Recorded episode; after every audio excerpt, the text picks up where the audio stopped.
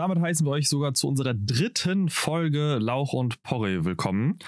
Und direkt auch im ersten Segment. Wir hoffen, ihr hattet jetzt einen guten Start in den Tag oder hattet einen guten Tag und genießt jetzt euren Abend.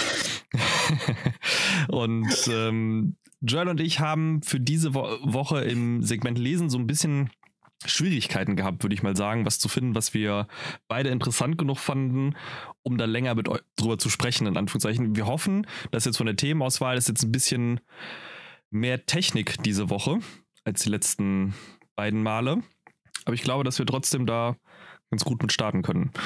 Und Joel, du hattest die, diese Woche dich ein bisschen mit Ubisoft und deren Gehaltsvorstellungen in Anführungszeichen beschäftigt. Ja, genau. Also, ne, es passieren nicht jede Woche immer die spannendsten Dinge. Deswegen muss man manchmal auch so ein bisschen graben. Und ja, Ubisoft hat jetzt angekündigt, dass ähm, die das Gehalt von ihren Entwicklern erhöhen wollen. Hört sich natürlich erstmal gut an. Vor allem ja. äh, mit, mehr Gehalt mit nehme ich auch. Da, ne? Jeder mag mehr Gehalt. Ähm, hauptsächlich mit dem Grund, damit die Entwickler bleiben. Ne? Einfach damit, man gibt ja mehr Geld und dann bleiben natürlich lieber bei Ubisoft. Hauptsächlich für die Studios von Assassin's Creed und Far Cry, also hauptsächlich Ubisoft Canada, ne, die beiden größten Franchises von Ubisoft und die Studios, die dazugehören, sind äh, hier, weiß nicht, einmal um so ein paar zu nennen, ähm, in Montreal, Toronto, Quebec, das sind jetzt so die größten Städte ja, in Kanada. Okay, ja. die, je genau. nachdem haben sie überall ein Studio. Genau, um den Kündigungen von den ganzen erfahrenen Entwicklern, Entwicklern entgegenzuwirken. Zusätzlich dazu bekommen sie noch mehr Urlaubstage und mehr Geld während äh, der Mutterschaft. Also, äh, ja, während, muss ich, ich glaube, Mutterschaft muss ich nicht erklären. Wie, wie, was ist das, Mutterschaft? Weiß ich. Ich bin auch dick geworden. Ja. ähm, was? ja, okay. Also sie, sie, sie versuchen ein bisschen einfach familienfreundlicher zu werden und einfach ihre Entwickler besser zu bezahlen. Okay. Weiß genau. man denn genaueres dazu, wie viel sie mehr bezahlen wollen? Oder es haben gibt, sie einfach nur. Äh, es gibt Prozente, ne? Klare Beträge weiß man natürlich nicht, weil es halt vertraglich dann individuell festgelegt ist. Aber hier ist dann auch der Twist. Und zwar, die bereits jetzt viel verdienen, bekommen auch die größte Erhöhung. Ist natürlich ein bisschen doof. Ne? Hier unterscheidet man dann eher zwischen dem Junior Staff und dem Senior Staff, also äh, die neuen Entwickler und die schon sehr erfahrenen Entwickler. Und äh, die, ich sag mal, den Junior Staff, der bekommt eine Erhöhung von 5 bis 7 Prozent. Und im Gegensatz dazu bekommen die erfahrenen Entwickler eine Erhöhung bis zu, von bis zu 20. Was nicht wirklich hilft, ähm, um die Lücke, um die, um die bereits vorhandene Lücke zwischen den ähm, viel bezahlten Mitarbeitern und wenig bezahlten Mitarbeitern irgendwie zu schließen. Es ist natürlich ja. schon ganz schön ungerecht, was es angeht. Um das irgendwie dazu vergleichen, habe ich hier noch so ein, zwei Zahlen gefunden. Ähm, und zwar bei dem, bei dem 5 bis 7 Prozent sagen wir, der Entwickler bekommt im Jahr 50.000 Dollar. Das sind jetzt halt natürlich die. Ja, klar. Äh, Wahrscheinlich also kanadische Dollar. Ja, genau. Ne? 50.000 Dollar im Jahr. Das wäre dann eine Erhöhung von 2.500 Dollar. Und die High-Level-Developer, die dann 100.000 im Jahr machen, bekommen dann 20.000 dazu. Ist natürlich auch nochmal eine andere Hausnummer. Also ich hätte ja, ich muss ja ganz ehrlich sagen, also ich hätte jetzt so gesagt, so okay, so die Junior-Developer kriegen halt 20% und die anderen kriegen 5 bis 7%. Was halt, ne, was von der Relation her, das wäre ungefähr am Ende die gleiche Summe Geld, die sie mehr bekommen hätten. Fast. Also ja, also 20 Prozent von, von 50.000 zum wären ja 10.000 sozusagen, 10.000 Dollar Race sozusagen. Und bei den anderen wären es halt gut, dann da 5 bis 7.000 Dollar Race. Aber jetzt, okay, wir, wir, wir reden jetzt halt von einem 1500 Dollar Race zu einem, zu einem 20 Dollar. Das, das ist im Endeffekt, der eine kriegt jetzt halt im Endeffekt die Hälfte des Gehaltes des anderen noch oben drauf. Ja, fast, genau. es ist halt ein bisschen unverhältnismäßig. Ja, was machen ah. sie halt hauptsächlich, damit die äh, erfahrenen Entwickler nicht alle von den Tech-Krisen abgeworben werden, weil das passiert. Das ist in den letzten Jahren ohne Ende passiert, dass vor allem Ubisoft viele erfahrene Entwickler, vor allem der Lead-Stuff bei Assassin's Creed, meine ich, sehr schnell ähm, dann abgeworben wurde, weil Google, Facebook, auch Tencent, äh, die bieten alle so viel mehr Epic. Geld für Epic. Die bieten alle so viel mehr Geld für auch ähm, Jobs, die nicht was mit Spielen zu tun haben, sei es einfach nur Software Engineering oder ja. ähnliches. Ne? da geht man wahrscheinlich auch viel lieber hin. Ja, natürlich, ich glaube auch, dass die, dass die, dass genau, dass die anderen, also halt Epic, Google, Facebook, Tencent, je nachdem, dass die halt Stellen anbieten für jemanden, der halt schon ein Team geleitet hat, bewiesen hat, dass er was kann, dass sie sich den jetzt für andere leitende Funktionen halt einkaufen, wo der dann halt auch eben sozusagen, dass er das lieber macht, weil er dann nicht mehr so mit den in Anführungszeichen Deadlines, die man ja so in, in, in den großen äh, Spielehäusern, sage ich jetzt mal, gerne mal hat. Crunch Time. Ja, Crunch Time, ne? Also bestes.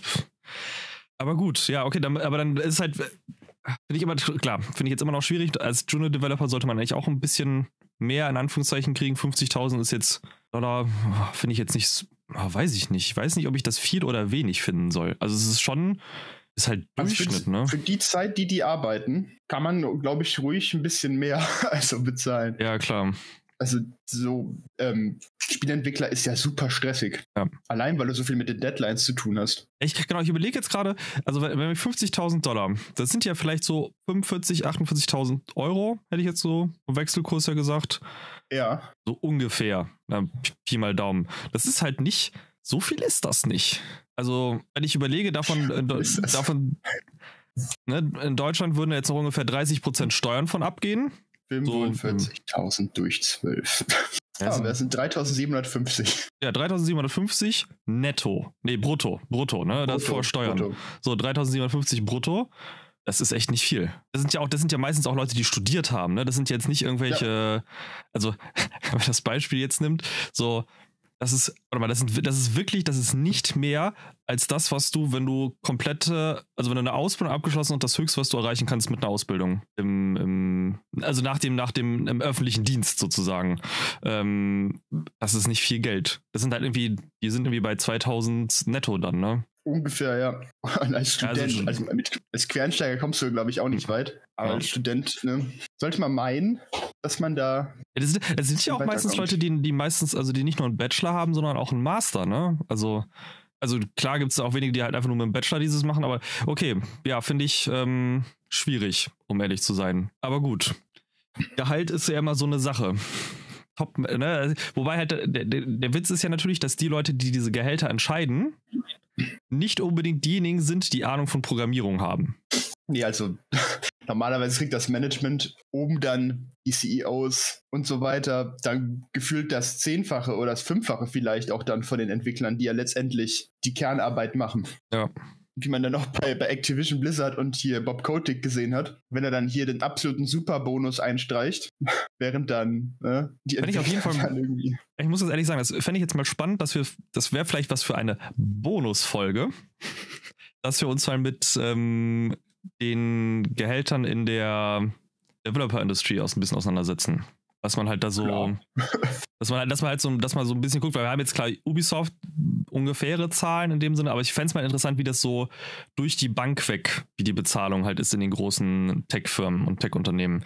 Ähm, besonders wenn ich jetzt halt mir überlege, dass Microsoft diese Woche einen Deal mit Griechenland gemacht hat, was äh, das Metaverse von ähm, Microsoft angeht.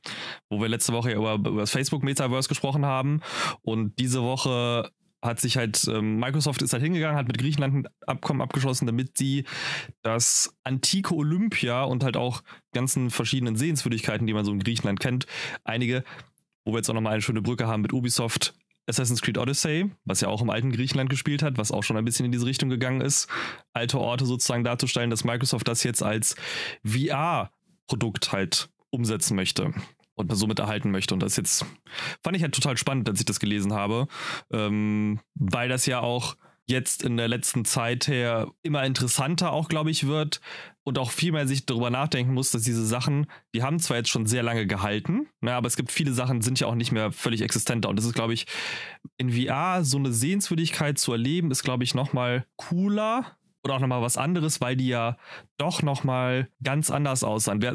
Ich weiß nicht, ob du das jetzt, ich bleibe jetzt ganz tief in die, in die, die Wissenschaftskiste ähm, oder halt in die äh, Historienkiste, aber für uns sind ja fast alle Büsten und sowas, die wir so kennen, wir kennen die nur in Weiß, in dem Marmor Weiß und Statuen und sowas. Wenn du aus, wenn Klar, du aus dem, kennen wir das.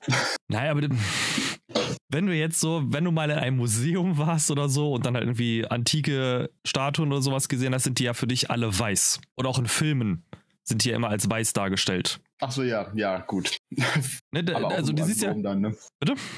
Im alten Rom waren die auch dann alle, alle weiß. Ja, genau, also es, spielt jetzt keine Rolle, ob das jetzt, ob das, ob das, ob das Griechenland, Ägypten, ähm, Rom und sowas ist. Die, die Statuen sind für uns im Film alle weiß dargestellt worden. Oder werden, für, werden halt alle weiß gestellt. Wobei, das ist jetzt, das ist jetzt nämlich der, der wissenschaftliche Part daran, dass man mittlerweile davon ausgeht, dass diese ganzen Statuen bemalt waren und die Farbe über die Jahrhunderte bzw. Jahrtausende hinweg einfach abgeblättert ist. Und was halt zu einem ganz anderen ähm, Betrachtungs Betrachtungsfeld in Anführungszeichen, oder halt, wie man das die Sachen halt sich ansieht, dass die halt, muss man sich halt vorstellen, dass diese ganzen weißen Figuren eigentlich komplett bemalt waren. Aber woher weiß man das? Also hat man noch irgendwie Mini, so Mikroreste Genau, auf den genau. Statuen oder so gefunden? Genau, also man hat halt, genau, man hat halt auf, auf Mikroreste auch gefunden und halt auch von der, wenn man von der Literatur, die man halt so jetzt in den letzten Jahrzehnten in Anführungszeichen sich angeguckt hat, ist man, geht man halt mehr und mehr davon aus, dass diese Statuen wirklich farbig waren und bemalt waren. Was natürlich zu ganz großen Umdenken je nachdem führen muss, würde und muss.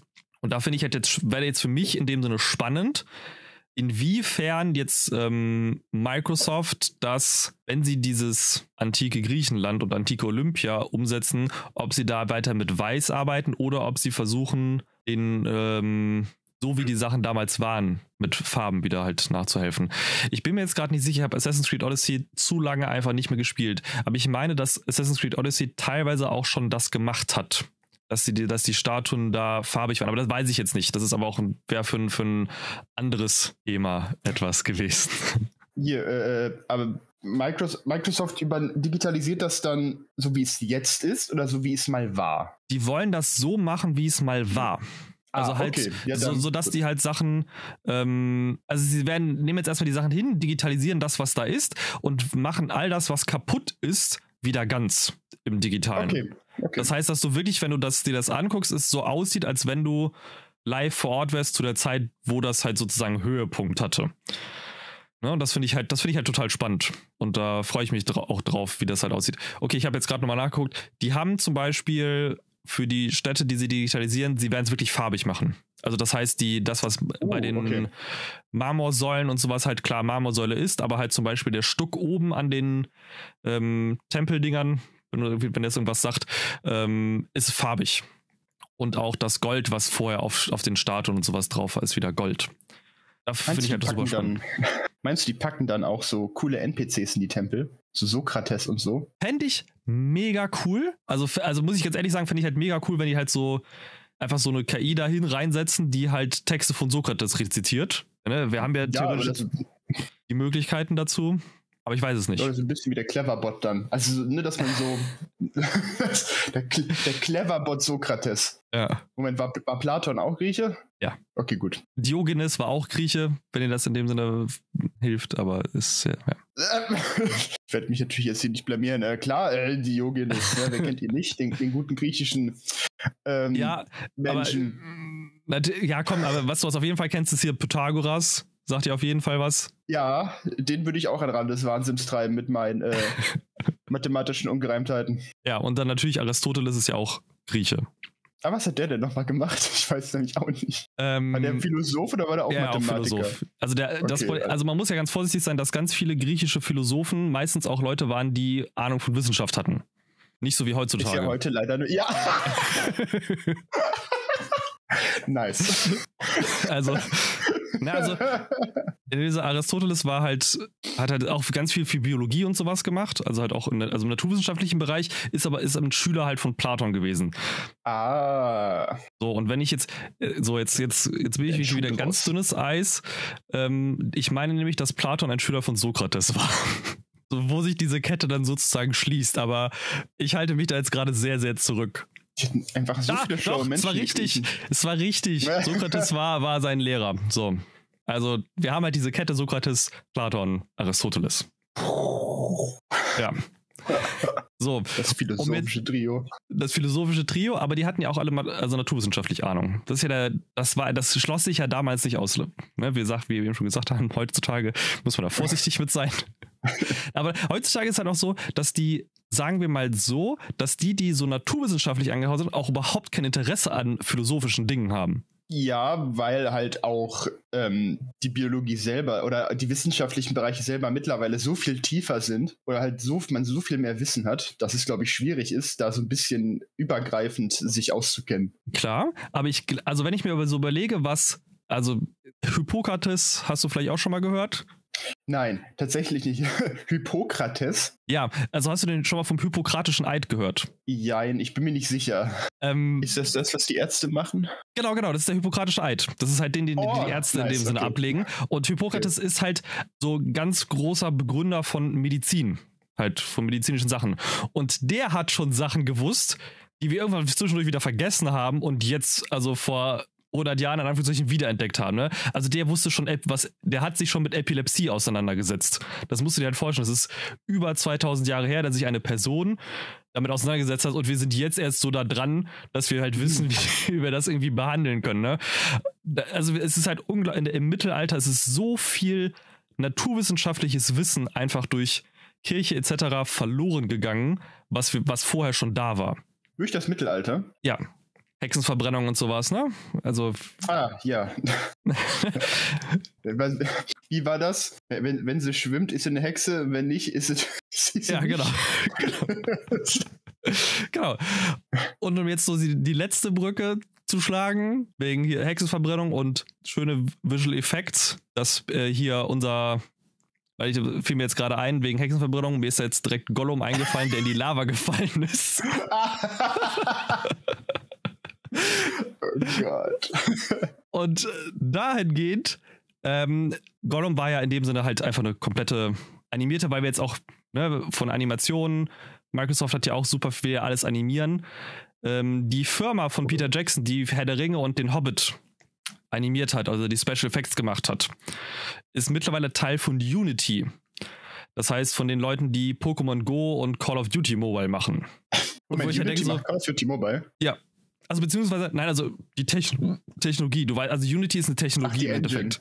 Genau, Unity Engine. Engine. genau. Und die ah, Unity okay. und die Leute von der Unity, also die die Unity Engine gemacht haben, haben jetzt für 1,6 Billiarden, also nee, Milliarden, Korrektur, Billion, oh, ich muss, muss kurz umrechnen, ich muss kurz umrechnen, 1,6 Milliarden ähm, Dollar, also die, die Waiter Digital von Peter Jackson gekauft. Finde ich jetzt finde ich total spannend, was jetzt da, also das könnte für Unity nochmal interessant, weil, weil die Sachen, die, die Special Effects von Herr der Ringe und der Hobbit waren schon top-notch. Also für die, für ihre Zeit in dem Sinne. Also eins davon war top-notch für die jeweilige Zeit. Also ich, also Herr der Ringe war, also die Herr der Ringe-Animation fand ich halt schon damals ja, ich fand halt, Herr der Ringe war auf jeden Fall top-notch für die jeweilige Zeit. Hobbit nicht, abgesehen vom Drachen. Ja, also für mich ist aber der Drache in dem so das, das Entscheidende, was halt in Spiele auch gut eingebaut werden kann. oh Gott. Es aber damit gegeben. Genau, aber damit können wir uns vielleicht irgendwie nächste Woche nochmal auseinandersetzen. Wir würden jetzt gleich erstmal mit unserem Gaming-Segment weitermachen. Wünschen euch viel Spaß und bis später. Tschüss. So, und dann machen wir auch direkt weiter mit unserem zweiten Segment. Zocken für diese Woche. Joel hat sich ein paar Spiele angeguckt, beziehungsweise vor ein paar Wochen schon Spiele angeguckt, mit denen er jetzt äh, starten möchte, nämlich mit Dirt, wenn ich das richtig ähm, noch im Kopf habe. Richtig, mit ähm, Dirt 4. Die Dirt-Reihe gibt es ja schon etwas länger von Codemasters. Äh, sie ist ursprünglich Colin McRae, Colin McRae's Dirt, ein ehemaliger Fahrer. Mittlerweile heißt er einfach nur noch Dirt und ist eine Rallye-Simulation. Ganz kurz, jetzt in der Rallye, ja. Wenn ich kurz dazwischen fragen darf. Wenn weißt du, ob die, die also ich, war, ich habe die Colin McRae Dirt-Teile habe ich auch gespielt. Ähm, seit wann ist der, also ich weiß jetzt nicht, seit wann die, die nur noch Dirt heißen und ist der Dirt 4 auch schon in dem Sinne Dirt 4 der vierte Teil der Dirt-Reihe oder ist das einfach ein, der vierte Teil ein, inkludiert mit den Colin McRae Dirt-Teilen? Weißt du das? Ansonsten würde ich das kurz einmal nachgucken und äh, dich also, in der Zwischenzeit reden lassen. Ich weiß, es gibt noch Dirt 3 ohne Colin McRae. Ich weiß nicht, wie das mit Dirt 2 aussieht. Äh, ja, ich weiß nicht, wie, wie das mit Dirt 2 aussieht. Auf jeden Fall bin ich in der Rallye-Welt nicht so wirklich bewandert.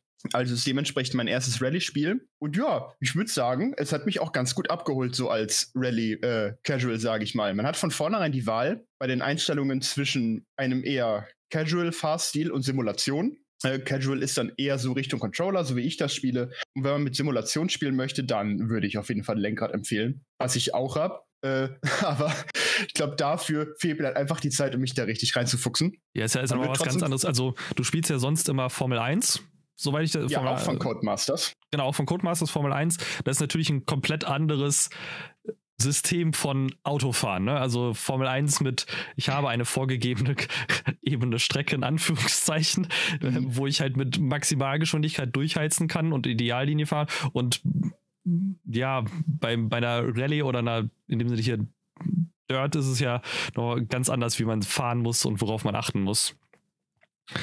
Ja, genau. Hier hast du ja nicht den, den Asphalt, sondern querfeldein. Du hast Schnee, du hast Regen, du hast Matsch, was auch immer. Und das sind auch Teile des wirklich ausführlichen Tutorials, was man am Anfang erstmal durchspielen kann. Äh, man muss halt natürlich den Anfang auf jeden Fall erstmal vom Tutorial spielen, damit man eine bestimmte Lizenz kriegt, damit man überhaupt erst fahren darf im Spiel. Äh, aber wenn man Casual spielt, da kann man auch eigentlich zwei Drittel des Tutorials ignorieren, weil dann sind diese Feinheiten gar nicht so wichtig. Zum Beispiel, ähm, wie beschleunigt das Auto mit Heckantrieb, wie beschleunigt das mit Vorderantrieb, wie reagieren die verschiedenen Autos dann auch in den Kurven, weil dementsprechend muss man dann immer gegenlenken und das Gewicht verlagern. Ne, das ist für Simulation auf jeden Fall wichtig, aber im Casual kann man das dann einfach ignorieren. Trotzdem wird das äh, Rally-Feeling, finde ich, echt gut rübergebracht. Ne? In dem normalen Rally-Modus hat man dann dementsprechend verschiedene Etappen, äh, die man dann von, von A nach B fährt. Äh, dein Beifahrer sagt immer äh, die, die Kurven an. Es gibt ja dieses Kurvensystem in der Rallye,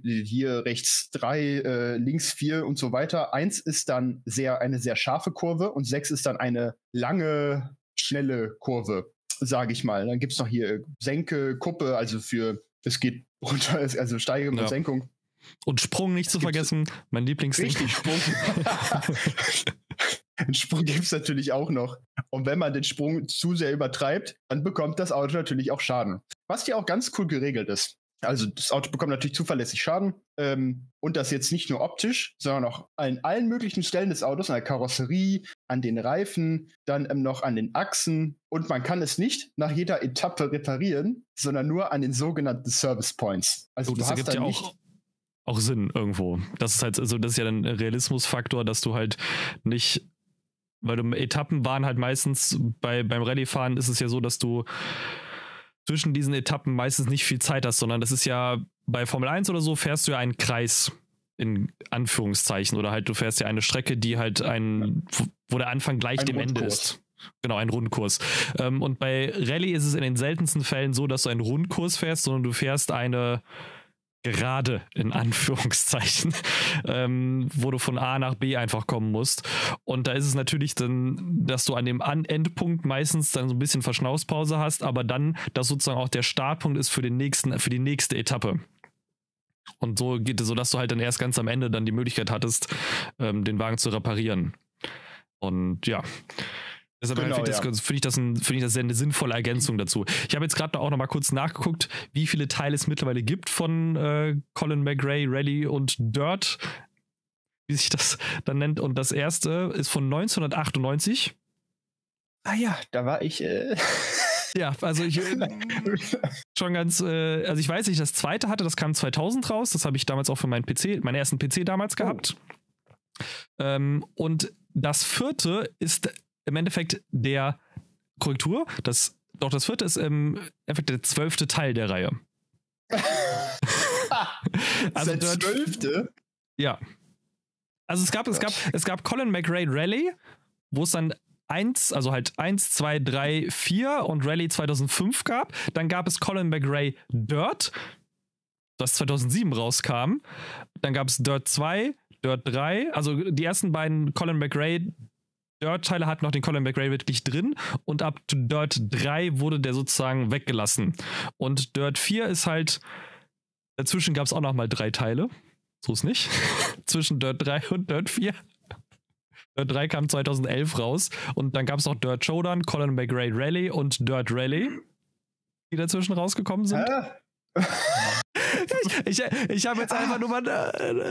Dirt Showdown, daran erinnere ich mich. Das war, das war ihr. Ähm Das war super Randale. Das ist so ein bisschen wie Stockcar gewesen. Ja, oder Wreckfest. Ne? Das ist, glaube ich, so, so würde ich so ein Ja, bisschen ja, als, als ja, Vorgänger genau. für Wreckfest halt irgendwie nennen. Ne? Ja. Genau, und dann gab es Dirt 4 und es gab jetzt, letztes Jahr muss wohl auch Dirt 5 rausgekommen sein. Hast du das, das hast du aber auch nicht gespielt, nehme ich mal an. Ich habe da so ein bisschen die äh, Bewertungen verglichen, welches ich davon dann spielen möchte. Also Dirt 4 ist im Game Pass, deswegen habe ich das auch letztendlich genommen. Aber ich habe es auch Okay. äh, daran, daran festgemacht, wie gut die Bewertungen waren. Und bei Dirt 4 waren die tatsächlich ziemlich gut. Ja, das ist doch gut. Was ich auf jeden Mhm. Fall Ja, verstehen voll- kann. Also kann ich, also ich, das ist halt die, die, die Autoreihe, mit der ich halt groß geworden bin. Also Colin McRae, Dirt, habe ich immer, das ist wohl, was ich am meisten gespielt habe. Und ich habe das damals ja noch, so 2000, gab es ja noch nicht so viel mit Lenkrädern in Anführungszeichen, habe das Mhm. noch mit Maus, also mit Maus und Tastatur gespielt, beziehungsweise mit dem Pfeiltasten. ja, also und, und habe da hier die, die Premium-Ränge in Anführungszeichen geholt mit fucking Maus. Und der Mit. Pfeiltasten. ja, da war, Oh da war dann das Prinzip so, ja, ich gebe gezielt Gas. Ja, das war halt 1 und 0, ne? Ich habe Gas gegeben oder ich habe kein Gas gegeben. Ach ey. Aber auf jeden Fall ein cooles Spiel. Ich will, also ich, du würdest Dirt 4 auch nochmal empfehlen, dass man das, also eher als Dirt 5. So was ist du jetzt vom, von dem, was du gelesen hast. Ja, also Dirt 4, finde ich, holt auf jeden Fall auch die ähm, eher Casual-Spieler ab. Und ich glaube auch, dass Simulation da, Simula äh, Spieler, die, Spieler, die halt Simulation mögen, sehr gut abgeholt werden können. Vor allem auch vom Umfang her. Es gibt ja nicht nur Rallye, sondern auch äh, hier Rallycross und Red Land Rush, was letztendlich dann ein Rundkurs ist, nur mit wechselnden Bedingungen. Ja. Also ich glaube schon, dass da alle möglichen Spieler auf ihre Kosten kommen werden, die ein bisschen Interesse an Rallye haben. Also ich weiß auch gar nicht, ob. Mir fällt, also mir fällt jetzt so spontan keine Alternative zu dem Sch- zu Colin McRae Rally und Dirt ein. Boah, stimmt, ne? Ich glaube, es gibt nur Dirt. Ach nee, es gibt noch diese w die WRC-Reihe. Ah, ja, stimmt. Ja. World Rally Championship. Ja, Genau, die- die, dann die- auch, glaube ich, die Lizenz dafür hat, oder? Boah, da fragst du mich, weil weiß ich jetzt auch nicht, aber Die werden sich ja nicht einfach WRC nennen dürfen. Auf jeden Fall gibt es noch die WRC-Reihe. ja. Vielleicht hier und da mal so, so ein Spiel, was sich dann wirklich so die Lizenz gekrallt hat und dann mal Ja. so ein Game herausbringt. ja wo, wobei ich, also, ich glaube, Colin McRae, die haben ja auch eine Lizenz. Es ist ja keine, sind ja echte Autos da. Deshalb, ähm, und auch die Ja. äh, echte Strecken. Ich, ich weiß halt gar nicht, ob da. Also zum Beispiel, also die WRC ist anscheinend auf jeden Fall von dem, von dem, von der FIA. Gut, aber die Frage Das ist ist- natürlich, kann man Rallye-Strecken lizenzieren lassen? Weil das sind ja wirklich nur so Landwege, wo die drüber brettern. Also, ich weiß ja nicht, ob man da irgendwie sagen kann, äh, dieser Landweg ist jetzt Teil der Dakar-Strecke. Und da fahren dann irgendwie täglich, keine Ahnung, die Bauern mit ihrem Trecker drüber. Also zumindest ist, also wenn ich das jetzt richtig so bei der Rallye-Weltmeisterschaft, ich will jetzt nicht zu sehr ins Detail gehen, weil wir eigentlich noch über was anderes sprechen wollten, aber ähm, dass es halt da bestimmt schon bestimmte Strecken und Bedingungen gibt, die erfüllt werden müssen, damit es als Rallye-Strecke zählt. Und es gibt auch ein paar Rallye-Strecken, die, die ähm, ähm, vorgegeben sind. Also halt, also die halt fest sind, die bekannt sind, die man halt schon, also wo dann halt auch getestet wird, welche, also wie auch zum Beispiel, wer Weltrekord und sowas auf manchen Strecken hält. Das ist Mhm. zumindest mein Stand, aber ich bin ähm, da ist nicht sicher. Also zum Beispiel bei der WRC, was ich jetzt gerade sehe, gibt es auch ganz viele Regularien, was die Autos erfüllen müssen, wie viel Zylinder die maximal haben dürfen, wie viel ähm, Hubraum und sowas. Ja, Ja, gut, aber ich, ja, deshalb kann ich mir gut vorstellen, dass es das in der WRC, dass bei zum Beispiel bei Colin McRae Dirt und sowas, dass die eher so einfach Autos auch reingepackt haben, die nicht unbedingt den klassischen WRC-Standards entsprechen, sondern dass du halt eine größere Auswahl einfach hast. Ja. Aber vielleicht, was mir jetzt gerade noch als andere Alternative, was ja so ein bisschen manchmal Rallye-Elemente auch hat, ist ja hier die Forza-Reihe, besonders die Forza Horizon-Reihe, die ja so auch, glaube ich, Rallye-Events hat. Oder? Ja, genau. Ähm, Forza Rise ist da sehr allround. Ne? Da hast du Asphaltrennen, dann hast du da Rundkurse, Rallye-Rennen, äh, Querfeldein. Das ist da sehr äh, ausufernd, was du da alles fahren kannst. Also das ist halt, also Forza Rally ist natürlich dann schon sehr casual, aber das ist halt das ganze Spiel, ne? Ja, gut, gut äh, ja For Forza Horizon ist ja einfach, einfach der, der Casual-Ableger von Forza Motorsports. Ne, also dann, aber es ist trotzdem also grafisch immer ein, ein, ein Augenschmaus. Besonders jetzt ist jetzt der neue Teil rausgekommen, der, der fünfte. ähm, den wir uns ja jetzt kommende Woche wahrscheinlich beide mal angucken werden und dann darüber sprechen werden. Gibt es ja auch im Game Pass. Genau, ist auch aktuell im Game Pass, keine Werbung. Hashtag nur Werbung. Wir machen, das Problem ist, wir machen jetzt schon Werbung für Produkte, obwohl wir kein Geld dafür kriegen. Ja, wir müssen, wenn dann Werbung ja. für Produkte machen, wenn wir Geld dafür kriegen. Aber der Game Pass ist auch einfach gut. Ja, also zumindest, wenn man halt Spieler durchprobieren. Okay. Ich glaube, ich, ich glaube, das äh, kommt dann nur von Hölzchen auf Stöckchen. Du hast aber noch zwei andere, hast noch ein anderes Thema weil jetzt die Worlds sind ja vorbei die, die zumindest zu unserem jetzigen Zeitpunkt der Aufnahme auf jeden ja. Fall, im Gegensatz zu unseren vorherigen Aufnahmen, ähm, also von den letzten beiden Episoden. Und die CSGO Majors sind aktuell. Und du verfolgst ja beides, also die League, das LOL, LOL-Finale hast du auch gesehen, würde ich jetzt, oder? Ja, habe ich. Und die Majors verfolgst du ja auch so am Rande, glaube ich. Ne? Also jetzt nicht so ja, CSGO gucke ich nicht so, genau, gucke ich nicht so intensiv, aber ich verfolge hier und da mal, wie so die Trends mit den Teams sind, welche Turniere gerade waren, um dann erstmal zu, zu, zu LOL zu kommen. Na, die Worlds sind jetzt vorbei. Äh, das Finale war ja Damwon Kia gegen Edward Gaming, also Korea gegen China quasi. Und wieder alle erwarten, hat Edward Gaming, also ihr das chinesische Team, gewonnen und mal wieder 3 zu 2, Best of 5, alle Spiele gespielt und damit hat Edward Gaming jedes Spiel in den Playoffs 3 zu 2 gewonnen. Bemerkenswert dafür, dass China aktuell ja die Spielzeiten für sämtliche Leute etwas eingeschränkt hat. Ja. Beziehungsweise für den ja, also Nachwuchs.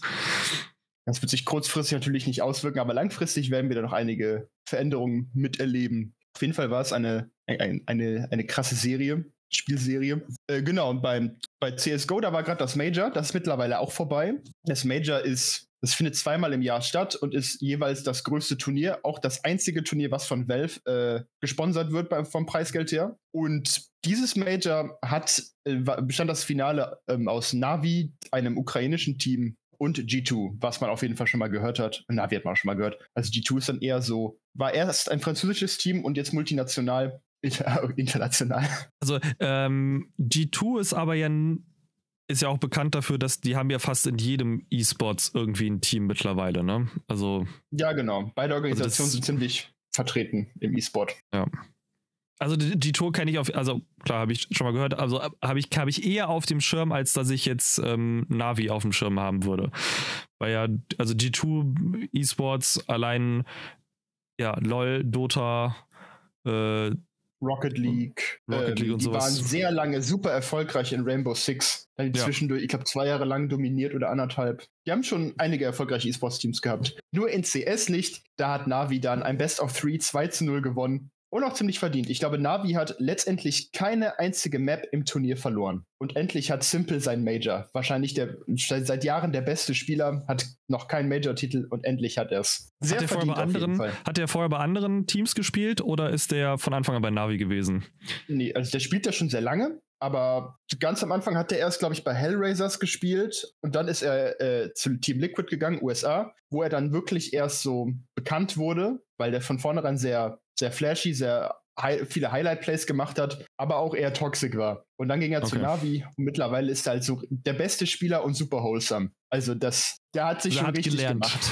Also er hat ja, gelernt mit der Fall. Zeit. Also und beziehungsweise ähm, ist wahrscheinlich auch gereift. Ne? Also das sind, wenn er so ein paar Jahre spielt, man wird älter, dann wird man auch, glaube ich, ein bisschen ruhiger. Ähm, würde ich jetzt einfach mal behaupten, dass das auf, ich weiß nicht, ob das auf alle, alle äh, Spieler, die, die professionell spielen, zutrifft oder ob da auch ein paar Kandidaten dabei sind, die im Verlaufe der Zeit eher durch die Decke gehen, als dass sie ruhiger werden. Es gibt immer Leute, die gehen durch die Decke im E-Sport. Das ist natürlich auch eine ganz eine riesige Drucksituation da, die es da gibt. Es steht ja mal viel, viel Geld auf dem Spiel. Ja, natürlich. Ne? Also wenn ich überlege, wie viel. Oh, ich hab's jetzt gerade nicht mehr im Kopf. Weißt du noch, wie viel beim für das Dota die World Championship das, Millionen ja, das, das, das muss man sich halt mal vorstellen. Das sind halt, das sind Summen, die, die also die für mich nah an irgendwelche ähm, normalen Sportligen rankommen, wenn wir von Weltmeisterschaften dann ausgehen. Ne? Also jetzt mal abgesehen von der Fußball-Weltmeisterschaft, Meisterschaft, wo halt ja, wir definitiv von anderen Summen sprechen. Aber so in anderen Bereichen, also ich weiß nicht, wie viel man im Tennis oder so kriegt. Also ich kann mir vorstellen, dass es. Also ich kann mir kaum vorstellen, dass das viel mehr sein wird, ne? Also ich gucke jetzt einfach, aber gut. Ich glaube, die meisten, die meisten Sportler werden ja auch, glaube ich, übers Jahr bezahlt. Und beim, ähm, bei so E-Sport-Turnieren kriegst du ja dann bei einem Turnier die richtige Summe. Aber werden die nicht jetzt doch auch mittlerweile Obwohl, so bezahlt? Stimmt, beim, beim Einzelsport, klar, ist natürlich auch das Preisgeld beim Turnier. Stimmt. Ja. Gut, bei so Teamsportlern, da ist das übers Jahr. Das ist da das Hauptgeld. Bei, ja, so, klar. bei guten Abschlüssen bei Turnieren kriegen die eher noch eine Prämie. Aber ja. letztendlich ist das alles vertraglich geregelt. Ich auf jeden Fall spannend. Zocken! Also, zocken, ja. Ja, es, ja, gut, aber es ist halt, hat alles was mit einer Form von Zocken zu tun. Gibt es ja auch Leute, die, die, äh, die, die beim, äh, bei solchen Spielen andere Leute abzocken. Ich muss gehen. Und damit beenden wir auch unser zweites Segment für heute und hören uns dann gleich im dritten. Bis dann. So, und dann sind wir auch schon wieder in unserem letzten Segment dieser dritten Episode. Und es geht natürlich wieder um Schauen. Was haben wir diese Woche geguckt, beziehungsweise was haben wir in letzter Zeit geguckt, worüber wir mit euch reden wollen. Joel und ich haben jetzt beide Squid Game geschaut, über das wir jetzt ein bisschen quatschen wollen. Und dann später wollte ich noch ein bisschen auf Gotham eingehen. Klar, die Serie ist jetzt schon ein bisschen länger vorbei, aber ich habe die jetzt erst angefangen, weil ich halt warten wollte, bis alle Staffeln draußen sind, man alles gucken kann und habe jetzt damit angefangen. Trotzdem steigen wir jetzt mit Squid Game ein, der neuen heißen Scheiße von Netflix für dieses Jahr. Aus Korea. genau. Ähm, ja, ich habe jetzt Squid Game gesehen. Äh, ich glaube, ich war vor einer Woche oder so war ich ziemlich krank, also habe ich mir gedacht, yo, gucke ich mir mal eine Serie an. Und da ich eine Serie nicht aufteile, sondern alles an einem Tag gucke, habe ich die ganze Serie an einem Tag geguckt und dementsprechend krass aufgesogen. Worum geht's in Squid Game? Äh, der, der rote Faden ist quasi der verschuldete, hochverschuldete Hauptcharakter, der noch bei seiner Mutter lebt, bekommt die Möglichkeit, bei einem Spiel auf Leben und Tod sich finanziell aufzubessern. Also kurzer Einwurf wir werden spoilern in dieser Folge. Also ja. es kann gut, wir werden, ich werde jetzt nicht nochmal jedes Mal Bescheid sagen, wenn das passiert. Ich werfe es jetzt am Anfang ein. Wer die Serie noch nicht gesehen hat, skippt, spult ein bisschen vor, guckt, ob wir dann noch über Squid Game reden. Ansonsten werden jetzt hier wahrscheinlich gut Spoiler auftreten. In der Tat, dicke Spoiler. Und zwar, was sind diese Spiele? Das sind alles Kinderspiele mit einem tödlichen Twist. Das erste ist zum Beispiel, äh, da heißt es rotes Licht, grünes Licht. Ich kenne das zum Beispiel als Eier, Butter, Käse, Milch. wo ähm, jemand sich zu einer Gruppe von Leuten mit dem Rücken umdreht, dann sagt man seinen Spruch, hier ist rotes Licht, grünes Licht und danach dreht man sich um und während man die Gruppe von Leuten nicht anguckt, dürfen sich alle bewegen. Also man muss zu der Person gelangen, die äh, halt den Spruch sagt. Und sobald die sich umdreht, muss jeder stehen bleiben. Jeder, der sich bewegt, fliegt raus. Und in der Serie heißt fliegt raus, beziehungsweise Disqualif Disqualif Disqualifizierung. Disqualifikation. Disqualifikation äh, heißt Tod. Ja, die, genau die einzig wahre Form von Disqualifikation ist Tod. Das sollte man grundsätzlich ja. auch einführen für egal was. Die Serie ist sehr brutal und blutig und es werden links und rechts Charaktere äh, erschossen, beziehungsweise fallen in die Tiefe, whatever. Es gibt zum Beispiel auch ähm, äh, Tauziehen und das Team, was verliert, wird einfach dann in den Abgrund gezogen und ja, fallen in die Tiefe und sind tot. genau. Das ist so, das ist so ähm, der Twist der Serie. Ich, find, ich fand die auf jeden Fall sehr gut. Ich war echt positiv überrascht, wie sehr mir die Serie gefallen hat. Vor allem, weil ähm, Koreaner, sage ich mal, die Eigenschaft haben, Charaktere überreagieren zu lassen. Das ist mir zumindest bei The Host und Train to Busan aufgefallen, dass die einfach dann mal überreagieren, brüllen ein bisschen mehr rum, sind mal hier und da ein bisschen ausfallender, emotional. Parasite, auch gutes Beispiel dafür für überreagierende Charaktere. Parasite, richtig. Aber es finde ich, fällt hier gar nicht so sehr auf, beziehungsweise immer weniger, weil es einfach eine Extremsituation ist. Jeder, hat, jeder kämpft ums Überleben und das ist eine Überreaktion einfach komplett normal und äh, nachvollziehbar. Das ist halt sehr wir cool geregelt. Uns, wir merken uns einfach, wenn koreanische Serien gut ankommen, dann wenn Leute in Extremsituationen überreagieren. Spiel auf Leben und Tod, Zombie-Apokalypse, Monster läuft durch die Stadt. Ja, also auch, man könnte das jetzt so ein bisschen da großziehen in dem Sinne. Godzilla ist ja auch nur bekannt geworden, weil Ja. äh, eine Bevölkerungsgruppe überreagiert, während, während sie in einer krassen Überlebenssituation sind. Godzilla, ey. Genau. Was bei der Serie auf jeden Fall auch nochmal positiv heraussticht, ist die Optik. Also die Serie ist ziemlich bunt und sieht sehr klar aus. Also Ja. ich weiß nicht, wie ich das beschreiben soll. Die sieht wirklich sehr klar aus, sehr detailreich und ist immer ein Schmaus für die Augen. Ja, die sind wirklich gut. Und sie hat auch, also was ich auch ganz gut fand, sie, sie spielt ja mit den Details so ein bisschen, ne? Dass du auf Ja. Sachen hingewiesen wirst äh, in einer Szene und das viel später irgendwann mal wirklich relevant wird, was da jetzt passiert ist. Also ich finde allein, Das Telefon. genau, das Telefon, dann allein die, die, ähm, auch die Karte, die er bekommen hat, ganz am Anfang Mhm. mit der, mit der Nummer oder auch allein die, die erste, wo er sich entschieden hat für ähm, Rot oder Blau. Da gibt es ja auch ganz viele Theorien dazu. Für, bei den, ganz am Anfang, das erste Spiel, was er spielt, bevor der überhaupt zu dahin kommt, hat er, sie durfte sich, sitzt sich ja Ah, jem- jemand ja, neben ihn. Bei der Mit den, Rekrutierung. mit genau, die Rekrutierung mit den roten und blauen Karten. ja. Und da gibt es ja auch die, in dem Sinne die Theorie dazu. Das ist ja alles in dem Sinne nicht bestätigt. Also auch hier ne, kann man halten, was man so will. Aber ich fand die Theorie sehr, sehr schlüssig, ähm, dass man gesagt hat, wenn du blau genommen hast, warst du ein aktiver Mitspieler. Und bei Rot bist du einer derjenigen, der dieses Spiel als ähm, Aufpasser betreut. Okay, hast du irgendwie Beispiele von den Charakteren? Also ich habe Nee, alle Namen vergessen, ich kann mich nur an die erinnern. Nee, nee, nee, nee, das ist ja, nee, nee, aber das ist ja zum Beispiel, wir haben, das ist ja ist das Problem, das ist halt einfach eine Theorie. Es gibt halt keinen, du kannst es halt, weil das Ach, halt, wir wissen ja gar nicht, was die anderen genommen haben. genau, wir wissen es ja nicht. Wir wissen ja, also wir, gut, wir wissen, also wovon man ja ausgehen kann, ist, dass alle, die sozusagen auf dieser Spielerseite sind, das Blaue genommen haben. Weil das ist ja zumindest auch das, was die in diesem Anfangsvideo gezeigt haben. Wenn du jetzt überlegst, in der ersten, in der ersten Folge, da sind die ja, wenn die alle in diesem Raum zusammengepackt und dann wird ja auf dem Video gezeigt, Ah, wie die alle, die sich dieses, zu diesem Spiel bereit erklärt haben und was sie gemacht haben. Also, dass sie, dass ja fast alle diese, diese blaue Karte im Endeffekt genommen haben. Und ich kann mir halt deshalb sehr gut vorstellen, dass diese Leute hinter den Masken mit den PlayStation-Buttons, ja, es ist halt so, ne? ne, dass das, dass diejenigen sind, die halt die rote Karte gewählt haben. Oder das rote Ding.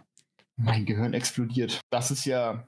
Na, hm. Also, die hätten aber sonst jemanden bekommen können. Ja, also, natürlich. Die haben ja aber letztendlich das, aber das ist, äh, angesprochen. Ja, klar, das ist, das ist, natürlich haben die irgendwelche random Leute angesprochen, aber wir wissen ja nicht, wir wissen ja in dem Sinne jetzt eh nicht, was passiert wäre, wenn keiner gewonnen hätte. Hunger Games Situation.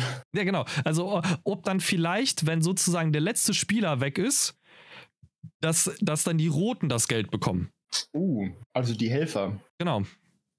Weil wir, das, aber das sind alles äh, Theorien, aber das ändert nichts an der Serie, dass ich halt, dass ich das trotzdem, die hätten ja am Anfang auch jede andere Farbkombination nehmen können. Für dieses. Ja. Es, ich glaube schon, dass es halt vielleicht nicht in dem Maße wie jetzt wie diese Theorie, aber ich glaube schon in, eine gewisse Rolle gespielt hat, dass, dass es Rot gegen Blau, beziehungsweise Rot die Aufpasser sind und Blau die Spieler. Ach, Weil es die ja- Farben auch von den, von den Anzügen dann auch, ne? Genau.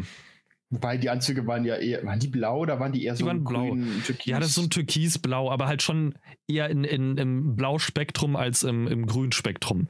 Ja, von der Farbe. Und das fand ich halt also so immer so Kleinigkeiten, die sich durch die Serie halt durchgezogen haben. So dass auch, ja, gut, jetzt ist jetzt definitiv Spoiler, aber wenn man sich halt überlegt mit dem, mit dem Opa, ja, das war ein krasser Twist. ja, also es war, ja, also keiner. Ganz, wir sagen jetzt ganz kurz.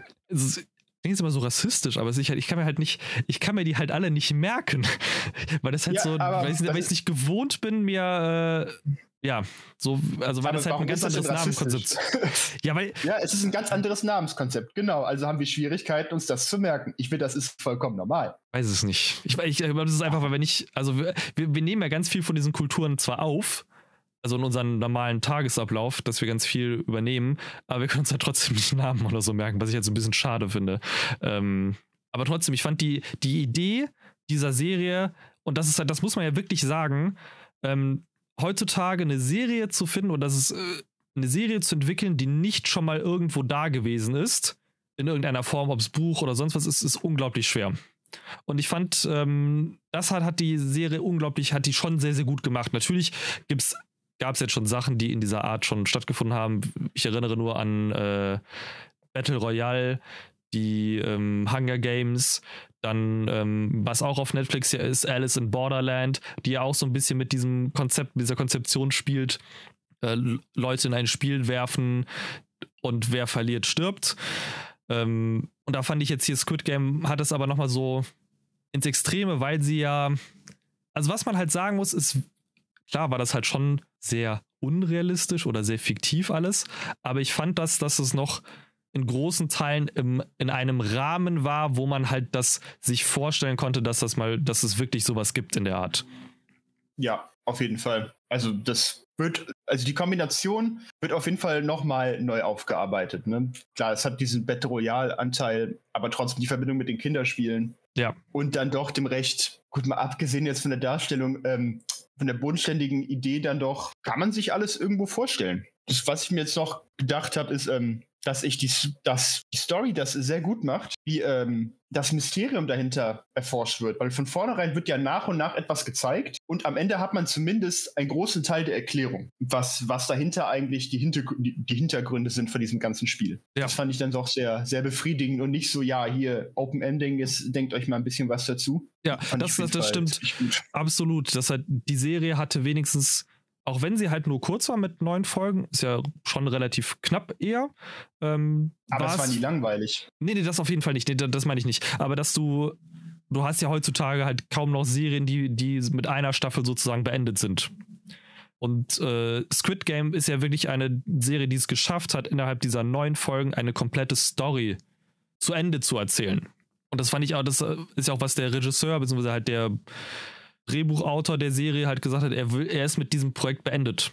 Hat er das gesagt? Also ja, also er sagte halt, es gibt das, dass er eigentlich mit dem, ähm, dass dieses, diese Serie, dieses Konzept, das, was er jetzt da gemacht hat, für ihn abgeschlossen ist es soll zwar theoretisch was Neues, es, also es gibt natürlich schon, dass es halt irgendwie eine Nachfolge davon geben soll, aber die wird nicht mehr vom gleichen Autor sein. Das ist natürlich belastend. Also das, das Ende lässt ja schon so ein bisschen darauf schließen, dass vielleicht noch was kommt und so ein, zwei Sachen sind ja noch unklar. Aber man kann die auf jeden Fall so stehen lassen. Also die braucht nicht zwingend eine zweite Staffel, aber das Ende weist schon ein bisschen darauf hin. Aber wenn jetzt, wenn jetzt nicht das gleiche Team dahinter ist oder der Drehbuchautor schon nicht oder der Creator davon, dann weiß ich nicht, ob das an die Qualität rankommen kann. Ja, also ich, ich gucke jetzt gerade ich gucke jetzt gerade nochmal nach, weil ich mir jetzt, ich will jetzt nicht, will jetzt nicht zu komplett Falsches sagen. Ähm, weil er sagte, also der, der Autor selber hat nämlich gesagt, dass es für ihn so viel Stress war, das alles zu konzeptionieren, dass er eigentlich keine zweite Serie, ähm, das ist, das ist eher dann eine, also weil das ist ja, jetzt ist ja so, dass der, der Autor, der Bang Dong-yuk, bitte nicht Wir tun unser Bestes. ich, zumindest würde ich das so aussprechen, diesen Namen. Ähm, der hat ja jede Folge selber geschrieben und, und die Regie dafür gemacht. Ja, da hätte ich aber auch gesagt, ich hätte keine Lust mehr auf den Stress. Ne, also deshalb kann ich halt schon verstehen, dass er halt sagt, so ja, ähm, weiß ich nicht. Oder vielleicht wartet er jetzt nochmal fünf bis sieben Jahre oder so und dann kommt eine Banger ja. zweite Staffel. Genau, also das ist nämlich, was er gesagt hat. Ähm, er möchte gerne erstmal andere Filme, ein bisschen einen anderen Film vorher produzieren, bevor er sich an einen Sequel von Squid Game ranmacht. Absolut in Ordnung. Und ähm, das finde ich auch in dem Sinne gut. Da finde ich es halt jetzt auch besonders gut, dass diese Serie in dieser Staffel halt in sich geschlossen ist. Und man nicht sozusagen das Problem hat, dass du eine Serie hast. Ich, anderes bestes, gutes Beispiel dafür ist Sherlock, die ja, wo du ja teilweise mehrere Jahre zwischen den einzelnen Staffeln hattest. Ach, das meinst du, okay, ja. ja. Und das sind ja immer nur so Kurzdinger gewesen. Und dann war da immer relativ lange Zeit zwischen dazwischen. Was ich halt nicht so. Also, auch wenn bei Sherlock halt das immer noch eine sehr, sehr gute Serie ist, ne? Also auch die auch in sich immer geschlossen war, die Sachen, aber man hat immer auf was Neues gehofft. Und hier fand ich es halt so, okay, wir haben wenigstens einen Handlungsstrang, der komplett abgeschlossen ist. Natürlich kann man da jetzt noch viel, viel mehr machen und auch viel mehr ins Detail reingehen. Aber für sich war die sehr, sehr stimmig und schlüssig. Also, die wichtigsten Fragen hat sie ja beantwortet. Das auf jeden Fall, das ist halt das Gute, ne? Klar, man kann hier und da jetzt noch so, so ein Fragen stellen, aber wie gesagt, ne, die Hauptfragen sind geklärt und das jetzt nicht auf eine absolut lächerliche Art und Weise und man kann eigentlich zufrieden damit sein. Ja, absolut. Kommen wir gerade noch. Dicke Empfehlung. ja, dicke Empfehlung an alle von euch. Ne? Wenn ihr das Squid Game noch nicht geguckt habt, guckt es euch an. Kleine Warnung, ist nicht unbedingt etwas für schwache Nerven. Ja, brutal und blutig. Ja, brutal und blutig und auch je nachdem psychisch belastend, wenn man ähm, für sowas in Anführungszeichen empfänglich ist für diese Art von Triggern sozusagen. Äh, kommen wir zum Abschluss unserer heutigen Episode noch bei einer kleinen zu der Serie Gotham, die ja auf einem ganz anderen Spektrum von ähm, ja, Fantasy sich bewegt als, als, als Squid Game und auch ein ganz anderes äh, Genre halt abdeckt. Ne? Wobei man, ich habe jetzt Gotham angefangen erst, diese, beziehungsweise letzte Woche. Und ich habe mich vorher immer so ein bisschen davor gesträubt. Weil ich bin ein sehr großer Batman-Fan, habe alle Comics gelesen und auch früher als Kind super die ganzen Comic-Serien gesehen und auch die Bücher halt gelesen und bin halt auch Christian Bale-Fan, also beziehungsweise der, dem Fan von, von Christopher Nolan Batman. Ich habe zwar auch die anderen Bat alten Batman-Filme gesehen, auch mit George Clooney und der Nippel Clooney. Genau.